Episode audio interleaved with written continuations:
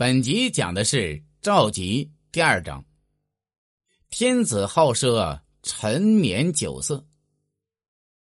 俗话说：“上有所好，是下必甚焉。”徽宗的爱好放在普通人身上，他只不过是一个富贵风流的才子贤人。可惜呀，他偏偏是皇帝，这样就成了百姓的巨大灾难。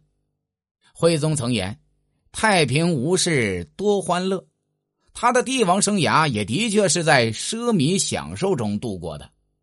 蔡京和儿子蔡攸都是马屁精，父子二人也时常奉劝徽宗及时行乐。蔡京还为徽宗想出了一个口号，叫做“风享裕大”，意思是富足隆盛的太平安乐景象。徽宗为了风享裕大，就把朝廷公事以及各种场面都搞得是富丽堂皇的。王朝的衰亡总是起于帝王的荒淫奢靡、大兴土木。宋朝到了徽宗时期就是这样。为了粉饰太平，徽宗营建了新延福宫。这座华丽的宫殿由五个小区组成，称为延福五卫。政和四年（公元一一一四年）竣工。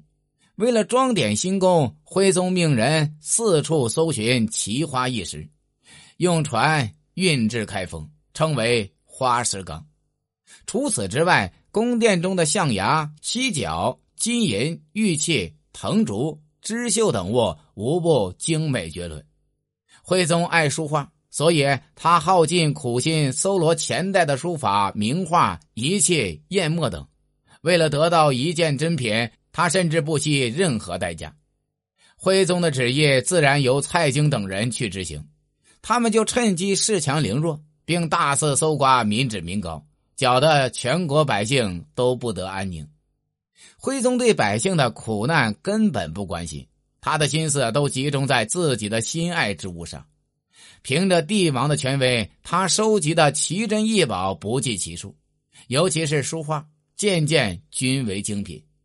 书法中有晋二王的破枪帖、洛神帖，还有不少。唐代严、欧、虞、楚、薛、李白、白居易等人的墨宝，仅颜真卿的真迹就有八百多幅。丹青名画中还有三国时期曹不兴的《元女授皇帝兵符图》，曹髦的《卞庄子刺虎图》等。徽宗收藏甚丰，与那些附庸风雅的收藏家不同，他是真的懂收藏。也潜心研究如何收藏，他对当朝的书画名士都特别钟爱，对他们的文人习气也非常尊重。其中著名书法家米芾好书画成痴，不理世俗礼法，人称米癫。徽宗对他特别欣赏，将宫中专门设立的御前书画所交由他来掌管。张择端所绘的歌颂太平盛世的历史长卷《清明上河图》，就完成于徽宗时期。徽宗也是这幅传世名画的第一个收藏者。徽宗除了大兴土木、迷恋收藏外，还十分信奉道教，迷恋成仙之术。他自称教主道君皇帝，在全国大建道观，还设道观二十六阶。给道士们发俸禄。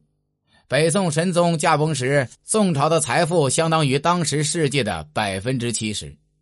哲宗一朝并没有做多少劳财伤民的事，可徽宗穷奢极欲，竟然将这些巨额的财富花个精光。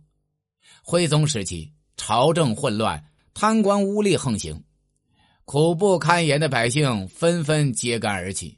其中就包括后来小说名著《水浒传》中提到的梁山好汉宋江、安徽方腊等人。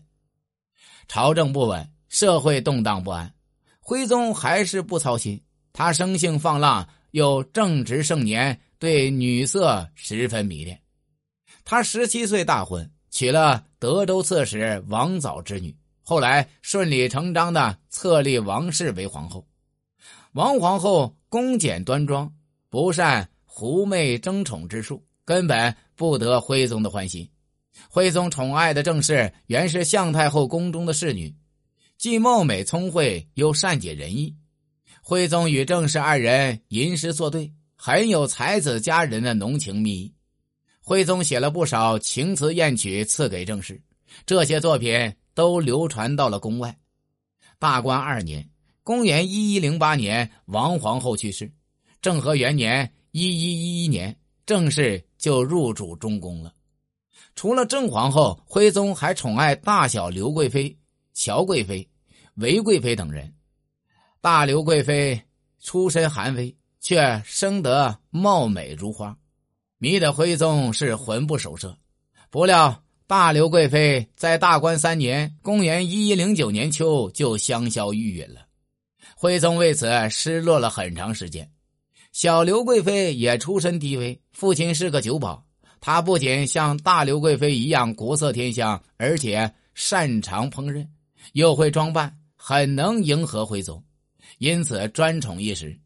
徽宗宠爱的各位美人都千娇百媚，不过美人总会迟暮，所以徽宗很快就寻找新欢了。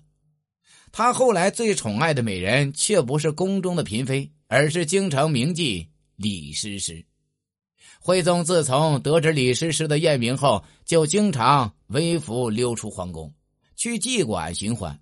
虽然他行踪隐秘，但天子浪迹青楼之事还是在大臣百姓中传开了。本集已经讲完，下集讲的是赵佶第三章：靖康之耻，帝王成球。